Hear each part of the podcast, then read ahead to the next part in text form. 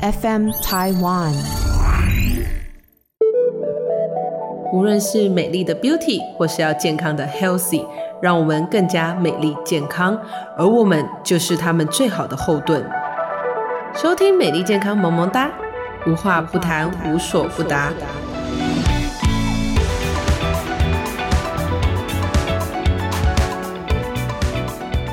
欢迎收听《美丽健康萌萌哒》，本节目由美丽健康联盟赞助播出。我是今天的主持人，千山我独行，不必相送的侠客老师。呃，今天我们邀请到了专业的德国海宁格家族系列的排列师 Tini 徐瑞希徐老师。那这边我简单的先介绍一下徐老师。Tini 老师很特别，他除了是身心灵的疗愈师之外，那他当然也是德国海宁格家族系列的排列师。那他同时也是 CST 的卢建追的整复师，还有咖啡禅的老师。所以听到这么多的头衔，你就知道 Tini 老师他其实是一个非常多才多艺的一个身心灵健康的一个老师。那我们首先欢迎一下我们的 Tina 老师，跟大家问候一下。好，侠客老师好，还有我们各位听众好，我是 Tini 老师。嗯，谢谢刚刚帮我的介绍。嗯，主要来讲一下，我也是德国海宁格，在他原籍之前，因为他是二零一九年享年九十五岁原籍了。然后我是在他原籍之前的首届华人海宁格家族系统排列导师班的导师，也算是闭门弟子。那我从事这个身心灵疗愈工作已经是第七年的。好，天林老师好，那个我想请教您一个问题啊。呃，其实不止一个啦，其实有好几个。我我简单的跟你先请教一下，就是呃心理学的相关的所谓的派系很多。那因为我们对德国这个心理学家海宁格这位心理学家我们不是很熟悉，那也对所谓的海宁格的家族系统排列也不是很熟悉。那是不是先呃对这两点，您可以先告诉我们，给我们一个简单的一个介绍？好的。嗯，德国海灵格呢，他是属于德国的哲学家、心理学家、心理疗愈作家以及教育工作者。其实他在欧洲是非常有影响力的，当然也是最具争议的心理学家和畅销的心理疗愈作者。那比较特别的是，其实，在做心理工作，他从事了六十年。那在这之前呢，他是有做过传教士、神父的，在南非的时间。那他同时也出版了很多的书籍，有出版了一百二十本，将近一百二十本的书籍。家族系统排列呢，只是海宁格疗法之中最具标志性的一种疗愈方式。那连同他很多的对于系统里面的一些个案的纠缠啊，以及解决的方案呢，他已经成功的已经影响了上千万的人，并在呢世界各地都有海宁格学院的分院分校。那我们现在再来说说什么是德国海宁格家族系统排列。呃，系统排列呢，其实是海宁格他整合发展出来的一种心灵的工作方法。最早开始呢，它其实是运用在一些家庭治疗的层面，后来呢，又运用到很多的大方向啊，包括我们的企业管理呀，呃，亲子关系的修复，个人的成长的疗愈的修复。那海宁格呢，他其实发现，在一个家庭的系统当中，有一些呢，我们平常不会去意识到的一些动力，我们称之为原始动力，它会操纵着我们的这些家庭成员之间的关系。那我们很多人的一些生命阻碍呢，一些功课呢，其实呢都可以从家庭的牵连去探索。那将这些牵连的深层动力显露出来，就是我们的排列。那我们帮助人呢去化解这样的牵连，然后朝着改变跟向前移动的方向。哦，谢谢金玲老师的说明。再问一下第二个问题啊，就是有关于。海灵格的家族系统排列，这个排列它的意思大概是比较具体的方式是怎么样？比如说他在做一个疗愈的过程中，他排列是用什么方法排列，或者是说，呃，排列这两个字它的意思，它是翻译过来的。中文解释呢，还是说它排列它是代表什么样的一个含义呢？嗯，了解。嗯，因为其实他是德国人嘛，所以其实排列它在德语里面原本的意思其实是序位系统，等于是说我们在排什么？我们在排一个序位。那序位有什么呢？有前后顺序、大小，比如说爸爸大于孩子，然后奶奶大于妈妈。那我们讲的就是一个顺序。那我们一直在讲系统排列，所以在系统当中呢，每一个人有他自己属于自己的位置。那我们去做排列呢，我们就是要去看到系统当中呢，有谁站错了位置，有谁被排除、被拒绝、被遗忘。那当我们有这些情况发生的时候呢，我们人有所谓的潜意识的良知。我们如果发现有的人他被排除了，或者有的人呢被挤掉他的位置了，我们的良知上面会告诉我们：哎，我好像要去替这个人做点什么。所以，他有一些不属于你的位置上面的一些能量，或者一些潜意识的，所谓我刚刚提到的牵动。就会在一些我们这个系统里面的一些人的代表上面去显现，所以，我们透过这个排列，我是帮助每一个人去看到我们在自己的位置上面有没有做好自己本职该做的事情，或者是我站到了别人的位置上面去做了你不应该做的事情，那这样子会造成什么结果呢？当这种情况发生的时候，我们的序位是不是就错乱了？序位错乱的时候，那每一个人他就会觉得很难受。很难受之后，我们就开始出现很多所谓的生命课题，它就有一些阻碍，有一些情绪，有一些各种各样的一些生命当中的情况会出现，比如说成瘾啊，比如说离婚，比如说外遇，比如说难产，这都是有可能发生的情况。那我刚刚听了听听老师这样子的说明，我突然有另外一个想法出现，就是说，呃，它好像是一个环环相扣的一个牵动的一个影响。那除了人与人接触交往这个影响在感觉上好像也会是有些无形的磁场，或者是有其他的因素存在。呃，我要再问的一个问题就是说。有关于这个海宁格的这样一个系统排列这个方式，它跟我们的科学的一些，比如说论述，或者是在科学上有没有什么样的一个联动性，可以用现代的比较科学的呃名词，或者是我们知道的一些听过的一些东西，它可以有所连接。嗯，了解。嗯，这应该是有常常很多人接触过家族系统排列会有的疑问，因为我相信有很多如果有了解的听众，他们如果参加过家族系统排列的工作坊的时候，他们会可能非常的惊讶，他们会一受到一个很大的冲击，他会觉得一个排列的过程当中非常的玄学。有的人会甚至说这很像一个什么招魂体验，但其实呢，我们要静下心来去看这件事情，因为其实海宁格德国人是非常讲究科学的，他们是不讲神学的，他们是非常讲究科学性的一种东西。所以呢，我们去看加牌的时候，我们可以用所谓的量子力学，我们去理解所谓量子呢，比如说像佛教讲，它是不是叫因果？基督教里面讲叫什么咒诅？但是如果我们科学去看，它就是两个量子的一个纠缠。两个量子呢，它们在一个频率的时候，它们相撞在一起，那就会出现各种各样的呃争执、纷争或者是 conflicts。那我们在排列当中呢，我们可以看到呢，在这个系统里面，这些代表他们的命运跟他们的移动是如何去纠缠，那就所谓的量子纠缠。那透过个案代表的移动，所谓的量子移动。我们呈现出来的是什么？也是我前面说的原始的根本的动力。再来，我们很缓慢的去看它深层的移动。那它有时候可能会有一些很激烈的情况，比如说量子碰撞。我们这个个案里面，他们可能会出现尖叫、嘶吼、哭喊，甚至他可能会跪在地上求饶，这都有可能发生。但是如果我们每一次去深呼吸，回归到我们的本质去看，这是一个很科学的量子存在。但是我们作为排列师。作为个案代表，我们不能被这种显化出来的现象，我们去抓取。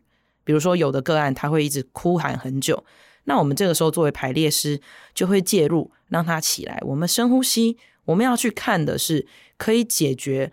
我们的这个生命阻碍的东西，而不是受限在这种情绪里面，所以其实它是非常的科学。如果说有的人不够了解的话，他其实没有去静下心来去看到这个很深层的。我们比如说只看冰山一角，但我们其实要去看这海里面更深层的是什么。哦，的确是一个蛮深层的科学。我再换另外一个问题好了。把艰深的科学我换成最简单的一个科学好了，就是我们常常现在会听到说，解决这个人的痛点，满足这个人的需要，他就会活得很快乐。也会很顺利。那我想问的就是说，海宁格的这个所谓的系统排列，它可以怎么样解决我们的痛点，或者是说，它可以满足我们什么样的一些需求呢？是，呃，我先来说一下加牌，它可以运用在什么样的方面？呃，我刚刚有提到的是个人成长，那当然有家庭关系、亲子关系、伴侣、两性关系，甚至财富关系、疾病与健康，大到有企业管理，甚至大到民族性的问题都有。但是呢，我不会说加牌它可以解决一个什么问题，因为在家族系统排列里面呢，我们说的是，我们不会讲它是问题。今天个案来到我的面前，我会说你有什么议题。你想要去看向他，我不会说哦，我是站在一个制高点说，今天你是带着问题来，我要帮你解决你的问题。为什么呢？因为在作为加牌师来讲，很核心的一个要素是我们没有任何人可以帮任何人解决他的生命问题，但我可以做的是什么？我协助你，陪伴你去看向这些问题，但是解决之道在哪里？解决之道在我们的心，在我们自己的手里。当他去遇见这样的一个加牌的一个过程，他去看见了这些本质的东西、深层的东西，然后他去连接，然后他再要去回归自己的中心，去平衡。最后，我们找到什么序位呢？其实，我们来到这个地球就是要学习爱，所以他是回到爱的序位。然后在这个加牌结束之后，他回到自己的家里，他可以缓慢的等待他心灵的成长，慢慢的他会有一个蜕变。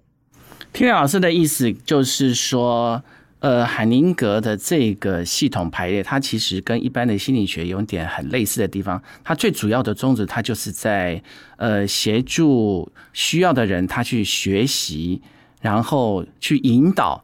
他自己去找到他想要知道的答案。呃，我的认知是对的吗？是是的。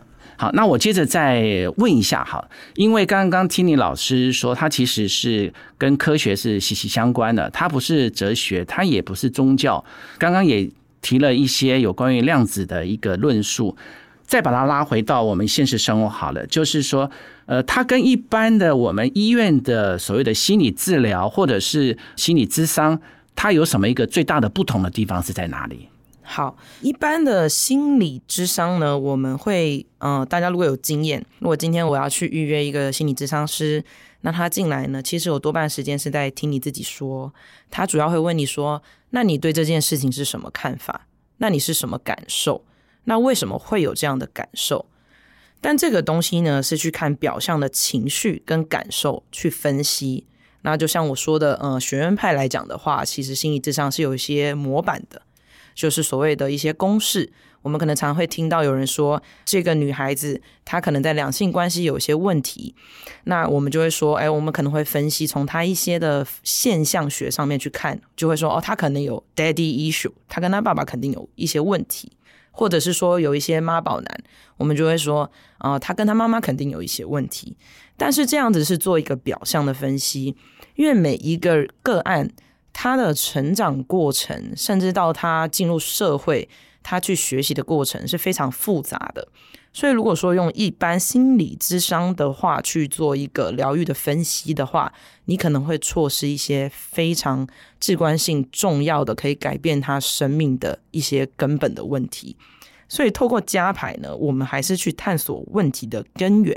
一直我在强调的这个原始动力，而不是去从表象分析。那我们在加牌当中，为什么会一直说，作为加牌师，作为个案代表，我们随时要回归中心，然后把所谓这些表象的这些情绪，我们要把它往下放，我们要深呼吸，因为我们要去看到更深远、更深层的东西，是一个大系统里面影响到每一个人的一个动力。好，我们刚刚听了很多听力老师说了一些有关于学理跟科学的一些论述。那我们现在想说，请听力老师帮我们举几个实物的例子，就是可以结合到这些理论跟论述，或者是他的一些大家会常常会呃碰到的问题，就把这些的一些案例可以跟我们简单的做一些分享，好吗？好，我来举一个最实际的案例。嗯，我有一个个案。他是怀疑自己有忧郁症，那他从他朋友那边认识了我，他希望我可以陪伴他去医院做检查。那当然，我们在医院的检查下来的话，当然是就直接判定他是重度忧郁症。那可是因为他不太想要吃药做一些医学的治疗，那我就有跟他推荐说，那他可以考虑试试看做加排。在这个加排的过程中非常有趣哦，因为我问他说，你为什么会有这种你觉得你有忧郁症的这种想法？他跟我表述的是，他常常觉得走在路上，路上的人都在盯着他。那我说，那盯着他的时候，你有什么感受？他说，我觉得这些人看我就是在指责我，他们在评价我，在批评我，然后他就会很害怕，他就会看自己的脸上是不是有什么脏东西啊？今天妆是不是没化好啊？还是他的衣服没有整理好？还是他今天穿的很丑？那他就开始陷入一种自我怀疑，他就会觉得自己非常糟糕，觉得自己长得不好看，然后觉得自己的能力很差。当然没有，他是很厉害的一个高材生。我通过排列时候，我就得到一个关键词，就是有人看着他。那我们就来做了一个排列，而且非常好玩。我们是做线上排列，我没有在他的身边，我们做了一个线上的排列。那我就请他先跟我做一个静心，让我的心回归中心的冥想。然后呢，我就说我去感知到的排列是去感知到的，我就说，嗯，你可以看看你的。房间有没有三个娃娃或者是玩偶可以代表呢？结果很神奇的是，他的床上刚好有三只布偶，而且是不同的，有熊啊、兔子啊，还有猫咪。然后我说：“好，那你现在站在这三个娃娃面前，我说你帮他们排好第一个位置、第二个位置、第三个位置。然后他排好之后呢，他就站在前面。我说你现在感觉怎么样？他说其实他刚抱起来这三个娃娃的时候。”他平常的那种焦虑感就很强烈，一下就撞到他心上，他整个人不能呼吸，并且他觉得全身在发抖，很可怕。我就说：“那你现在排好，你觉得怎么样？”他说：“他一看到这三个娃娃，他就觉得很心疼。”我就说：“那你去找找看，你在什么位置？”那他就坐到了第四个位置，跟三个娃娃坐在一起。结果他坐下去之后，我说：“你现在感觉怎么样呢？”他说：“我觉得很舒服，很安定。”然后我呼吸也变平缓了。那我告诉他，这三个娃娃是在你来到人世间之前，你爸妈堕胎流产的三个兄弟姐妹。他这个话一听完，他就直接爆哭了。但是最有趣的是，他根本不知道，在他之前，他爸妈有堕胎过啊，因为他是大陆的客户嘛，所以他们是独子化嘛，所以他完全不知道，在他之前有三个流产的兄弟姐妹。有趣吗？有趣，我刚刚已经听傻了，我还想说后面还有什么很劲 劲爆的东西出现。是的，很好奇，就是为什么他会出现像这样一个状况？这个好像是一个无形的东西，可是为什么在你的现实的一个导引中它会出现呢？这是什么原理呢？嗯，有如果有兴趣的话，可以大家去了解一下萨提亚。萨提亚是国际心理学大师，萨提亚他有所谓的角色扮演，还有家庭剧本。大家可以去了解一下，但是我还是要再次强调，这个东西是一个非常科学的量子医学，它不是一个招魂仪式。对，刚才听听老师有一直谈到一个重要的观念，就是有关于家排、家族跟排序这个问题。那以现在来说的话，大家都是少子化，而且也都小家庭，那会不会跟以前？的那个所谓的我们讲的导引的方式，或者是他去做一个辅助的方式有所不一样呢？好，其实情况不会去改变，因为量子就是所谓的能量，我们小学学物理就知道能量不灭定律，对吧？所以呢，今天为什么会少子化，或者说为什么会形成一个单亲家庭？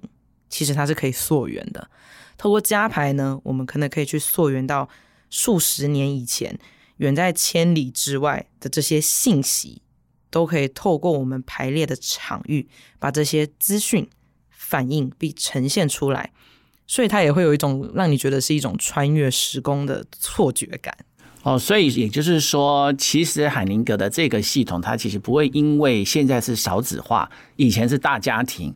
那他就会在我们的工作的辅导上，或者是我们在这给他做疗愈的过程中有什么不一样？他其实是因为是一样的。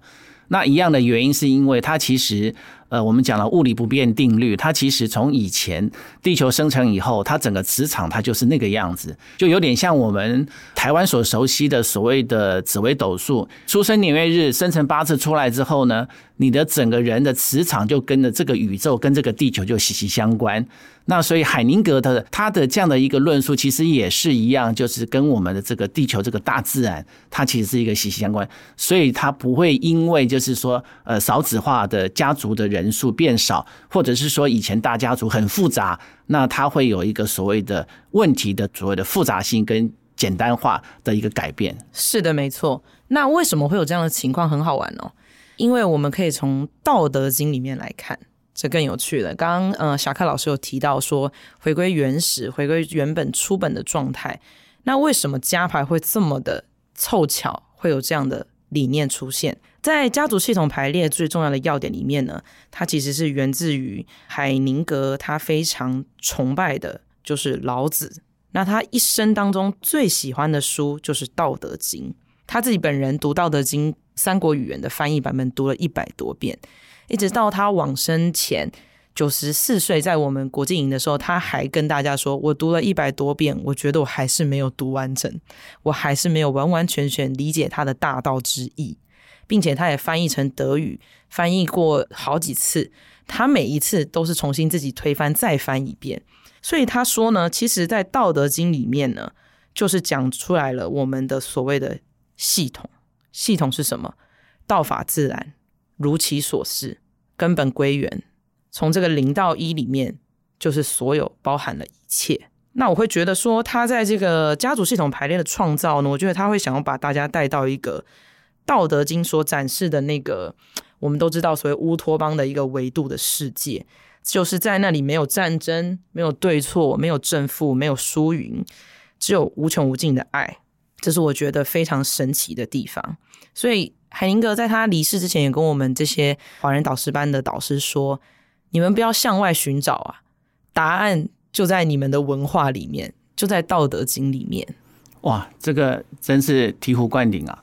就是我刚刚一直有一个疑问，就是说海宁格老师他是德国人，就是他是西方人，那可是西方的一些思维，他有没有办法运用在我们说东方的文化里面？那刚好。刚好听你老师就特别讲了，就是说，其实他的很多的论述的基础，他除了科学的依据之外，他很多的内涵其实是跟东方文化息息相关的，是因为他看了一百多遍《道德经》。可是我一遍都没看过，不好意思，这个这个我常常听到《道德经》，然后但是我真的不晓得看过它里面什么东西，所以就刚刚很很自然就解了我的疑惑了。一个西方人他怎么懂东方人的文化？西方才多久？东方这么悠久，印度、中国大陆，你看这个几千年、五六千年，他怎么有办法可以去融入东方人的世界？原来。他的论述的内涵基础，除了科学以外，它就是以东方的思想为一个根据，就是我们常常熟悉的《道德经》。那除了有关于东方文化的融入之外，那是不是海宁格的这个呃，我们讲他的中心思想里面，还有什么东西是跟我们东方文化呃或者思维，它是可以很让我们可以一目了然的？意思就是说，举几个例子。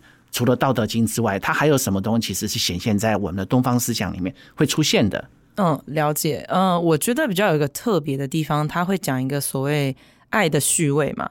我们刚一直讲到的序位，那在海宁格教导我们的里面呢，他的理念里面就是有说到所谓大家如果用一般心理智商的理解，就会说所谓的原生家庭嘛，就是我跟我的爸妈三个原生家庭的三角关系。那海宁格有一个很好玩的理论呢，他就说这个爱的流动从哪里来呢？永远是大的流向小的，爸爸的爱流向孩子，妈妈的爱流向孩子。所以那这跟我们亚洲的这个思维逻辑一样嘛？爸妈是大的嘛，孩子是小的。所以今天如果是小的占高了爸妈的位置的话，这就我们说的序位错乱嘛。那如果今天呢是？爸爸没有办法承受他的大爱流向孩子，变成这个孩子呢被迫去承担他要往回给爸爸爱，往回给这个家庭这样的爱，那会出现什么样的情况呢？可能我们常见的，也许会有出现一个妈宝的情况，儿子站到了爸爸的位置，跟妈妈站在一起，那爸爸这时候会去做什么呢？爸爸就会变得没有力量了。爸爸可能就会工作上面、财富上面、事业上面，你就会显现出来没有力量的感觉。那严重一点呢，爸爸就会去外面寻找，让他成为有站在爸爸位置、一家之主的一个家庭，那就是会出现了外遇的情况。呃，有关于刚刚听你老师讲的，其实我听懂了，其实就是我们常讲的中华固有文化的一些中心思想，就是我们常听到的三纲五常、四维八德这些。那可是以现在的台湾的现况来讲，或者是中国大陆的现况来讲，在华人社会里面，其实好像感觉上有关于中华文化固有的道统，这个慢慢的在流失。也就是说，很多年轻人他其实对这个。精神思想、中心思想已经慢慢都不熟悉了。就海宁格的这个，我觉得是蛮科学，而且比较现代的这样的一个思维或者这样一个方式。呃，有没有什么方式，怎么样可以把这个议题给，就是我刚刚说的，忘了以前的我们常讲的伦常的东西、爱的东西啊，这些固有的东西，它可以运用海宁格的这样的一个系统、这样的一个方法，可以再度把它串联起来。让我们的年轻人，呃，他可以更清楚、更明白，就是说，以前旧的东西对我来讲没有用，那其实我需要新的东西。也就是说，海宁格他怎么样让我们现在的年轻人或我们现代的人，他可以接受海宁格这样的一个思维？我觉得，嗯，因为透过我很多我的个案都是很比我小的嘛，都可能是十几岁的青少年，或者是大学生，或者是刚毕业的大学生。那我在跟他们做排列的过程当中，你要特别注意你的措辞，不能再跟他们说教。但是你透过一个西方的科学去告诉他这些传统的文化，其实，在排列过程当中，你可以去体现。因为所有他做的这一切，我们不是为了要你的个案去低头，不是要你去认错低头，不是要你去跟这个系统大的能量去下跪，你只是要去让他知道，这所有这些能量学，它的能量是存在的。我们在这个过程当中，你先不用为了谁，你是要为了你自己的疗愈的道路，所以你先去看向我去做一个怎么样的生命的移动，跟小小的一个小改变，一个向前走的一个一步，是可以给你一个很大的生命的能量跟生命的充电。我会这样去看。呃，刚才听林老师有特别提到一点，就是说，呃，您的一个个案，你是用线排的方式，就是线上引导的方式。这个我倒有点呃有点惊讶，就是说我所理解跟知道的，好像很多传统的呃，或是现在很多医院他所做的这个引导，他都是用所谓的面对面实体性的。那以海宁格的这样的一个系统的话，那它可以用线上的话，那它在所谓的成效上面，或者在所谓的把这个议题找出来这个问题上，有没有什么样的差异？还是说它呃其实是一样的？嗯，我会觉得这个是取决于这个个案，第一个他有没有准备好走上这个疗愈的道路。有的人是他是伪装起来，他准备好了。但是如果今天作为一个合格的排列师，你可以感受到这个个案今天他是不是准备好要改变他的生命了。所以就是说，其实以海宁格的这个系统，或者以听老师您的这个专业来说，其实不需要面对面啊，其实就是只要我可以线上。呃，就跟他就可以去做，跟他去做对谈对话，只要他按照你的步骤的一个诱导，他其实可以达到相关的效果，是这个意思吗？是的，而且我作为排列师，以及我的个案，以及我们的代表，不管他是物件还是真的有一个人帮他去做代表，我们要随时回归中心，处于一个全然放空的状态，我们去接受所有现在出现的信息，所有的感知，所有的感受，我们要很静心的去看这件事。呃，所以这个又引起我第二个很好奇的地方，就是说这样的一个方式，就是说其实您是融入了他的当时那个情境的，那跟我们台湾一般所谓的社会常会碰到的一些我们讲民俗的一些疗法，就是我们讲了开天眼。呃，或者是说，呃，它会有灵动，有没有一个所谓的相似似的地方？还是说它是有另外一个论述或一个方式？您可以跟他的所谓当时的时空背景的，是可以有所链接的。因为很好奇，就是你们两个在不同的地方，但是只是透过的这样一个所谓的线上或者视讯的方式，您可以进入他的情境。那这个到底是有什么样的一个科学的根据，或者是说它是什么样的一个方式，它可以这样子联动？好，如果我们要去讲的话，因为其实加牌里面它除了我刚刚说的这些现象我们看见的情况之外，它也融入了很多 NLP、呃精神分析、萨提亚的家庭雕塑，还有一些能量疗法、意向对话。里面都有包含在里面。那我们可以去想象，好，我们今天在广播电台，我打开收音机的时候，我要听收听这个节目，我是不是有一个频波发射出来？嗯，那我就接收到了这个频波的反馈，所以我才能收听到我们现在在说的话。嗯，对吧？所以它的频率是存在的。好像我今天坐在这里跟侠客老师坐在一起，我有一个查克拉。我有一个五米的查克拉，你有一个五米的查克拉，所以我们坐在对面的时候，我们的查克拉在交换信息场。哦，然后再说前面提到的量子力学，我说今天这边好，我今天呢，我想去感受为什么我的同事没事就在我背后说我坏话，对吧？我从来不知道为什么，所以呢，我就找一个找一瓶矿泉水，我就说现在这个矿泉水好，它就代表我的同事，然后你就突然觉得。这个明明是一瓶水，为什么他要给我这么多的一些负面的感觉？为什么觉得这个水看起来很难喝？那其实我们去知道，如果在哲学，我们东方哲学里面所谓听过的，呃，所有一切的万物万事都是我们的镜像反应。哦，这个其实很有趣的一个一个专业的一个领域哦。那最后我想说，请听老师给我们听众的朋友，给我们就是说，呃，有关于海宁格的这个部分。呃，当然不是说以后我们去认怎么去认识它了，就是说，呃，海宁格，我们怎么样去运用它这样的一个所谓的专业，等于说就自己去疗愈自己，而不需要有那么多的一些问题。我觉得，如果他们想要去了解我们，最简单就是我们会做一些所谓的叫做练习，我们不会叫它排练，因为排练的时候是需要一个你自己自身有足够的一个安定。心够定的状态下，甚至有一个排列师陪伴你的状态下，我会觉得比较是一个安全的环境。那我们平常自己在家可以做什么练习？我们可以做练习，比如说我说的所谓的家庭关系，小我跟自己的大我，或者是说小我跟爸妈的关系的修复。那我们可以做这种很简单的练习。你不用去知道，有的人会说，那我爸爸不在了，过世了怎么办？爸爸不在了，但是他的能量场在这个地球存在过。你可以找一个物件代表爸爸，那他说：“那我怎么知道爸爸怎么想的？”你把心静下来，你去看向爸妈的代表，你可以感受到的所有的信息会流向你。他可能是就是满满的一种热热的一种热流，一种感受在你的心里面。那你也收获了一份很温暖的东西。那它是没有语言的，你不需要透过这些有些 description 的东西去理解它，去分析它。像我觉得，因为今天我们是美丽健康萌萌哒平台，那我也想再讲，比如说像关于疾病好了，加牌怎么去看疾病？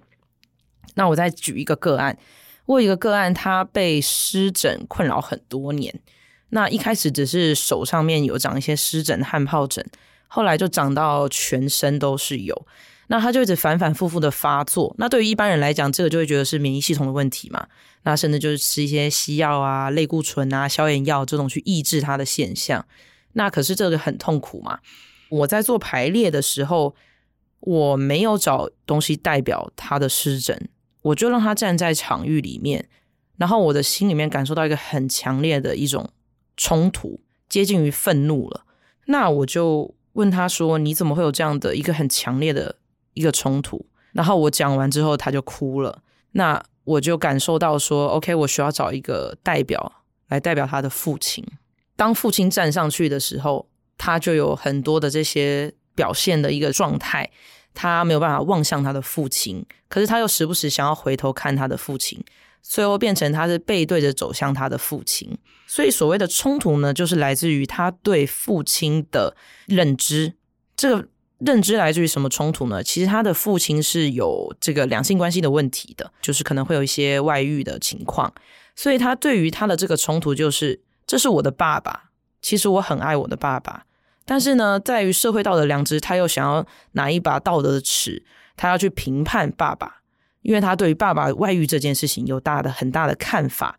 那我们没有去看说他的这种想法哪一个是对的，哪一个是错的，因为我们在这个社会是慢慢被塑造出一些良知的嘛，跟一些常理的一些常识概念嘛，所以我们不论对错。但是这样的评判的这种冲突就是一下想要爱爸爸，一下又想要指责爸爸，这种冲突呢，就会显化在他的身体的反应上面。哇，今天真的是大饱耳福啊！就是虽然说讲的都是一些干货，但是我觉得启发很多。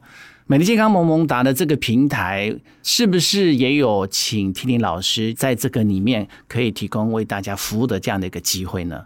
嗯，是的，我们如果有听众朋友需要像这种做排列的体验，或者是咨询个案的话呢，都欢迎呢联络我们。那最重要的是，如果你是从美丽健康萌萌达的频道来预约这个加排个案的话呢，我们会再送你一堂这个艺术疗愈的课程。那希望呢，你在这个加排排列之后呢，还可以收获一份爱的礼物给自己。再多问一个问题，呃，艺术疗愈的课程是是是什么样的课程？是的，我们以太健康中心呢有在做很多的这个艺术创作，就是流体化的疗愈课程。那流体化呢，其实跟《道德经》也有关系，因为它透过这个画的流动，将我们现在的心境、我们的生命状态流动出来。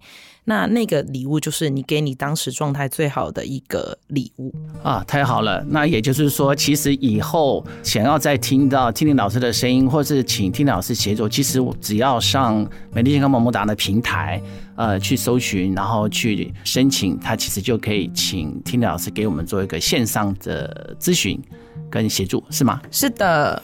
好，谢谢 Tini 老师给我们这么精彩的一些分享。今天的节目呢，是由美丽健康联盟呃所冠名赞助播出的。如果未来呃我们的听众朋友对于呃听听老师所讲的，或者有什么样的需求的话，那可以透过我们这个平台来做了解。那同时也请各位听众朋友可以给我们所谓的按赞，给五颗星。好，那今天的节目我们就先到这边。那下次呢，我们一定还会有机会再请到听听老师，再为我们做其实更多的案例的一个分享。那我们今天跟各位说拜拜喽，拜拜，拜拜。